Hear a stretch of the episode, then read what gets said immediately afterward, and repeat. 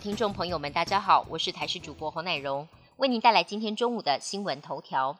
十二月八号是全球大规模接种新冠疫苗的两周年纪念。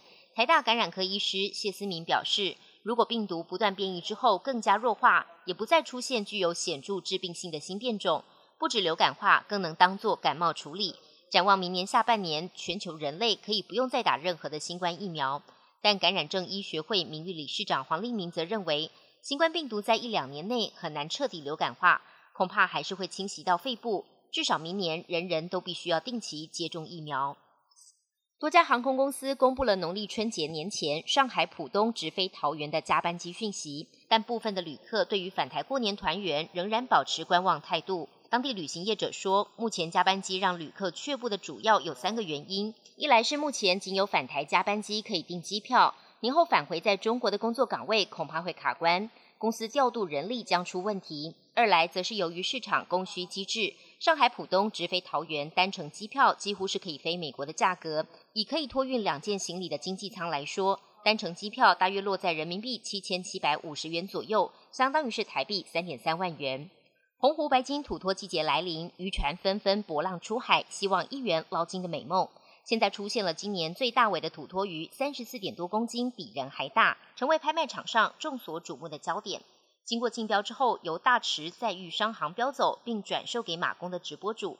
由于土托市价是每公斤递增一百元，重达三十四公斤就是每公斤三千多元起跳，市价超过了六位数，价值不菲，真的是名副其实的白金。外电消息部分：世界杯淘汰赛，法国出战波兰。上半场，法国前锋吉鲁率先进球，球星姆巴佩下半场两度破门。而波兰直到伤停补时，才由莱万多夫斯基踢进十二码罚球，法国最终三比一胜出，晋级八强。本场比赛，法国的吉鲁生涯在国家队累计五十二颗进球，成为队史的进球王。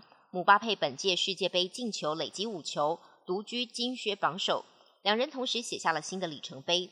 另外，日本即将在五号晚间对阵格子军克罗埃西亚，如果日本队得胜，将是史上首次挺进八强，意义非凡。伊朗的头巾之乱已经延烧了两个多月，因为当局镇压而死亡的民众至少超过了三百人。而这两天，官方的态度似乎有所软化。伊朗检察长表示，伊朗已经废除了道德警察，不过这个消息还有待当局公开证实。检察总长还表示，国会和司法部门正在研究是否需要将妇女戴头巾的法律加以修改。不过，抗议民众态度仍然强硬。有网友发动了从五号起罢工三天，周三还要在首都德黑兰大游行示威。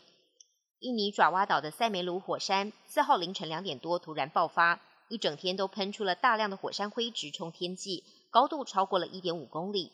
不但遮蔽了阳光，临近许多村庄跟村民也被满天飞的火山灰撒得灰头土脸。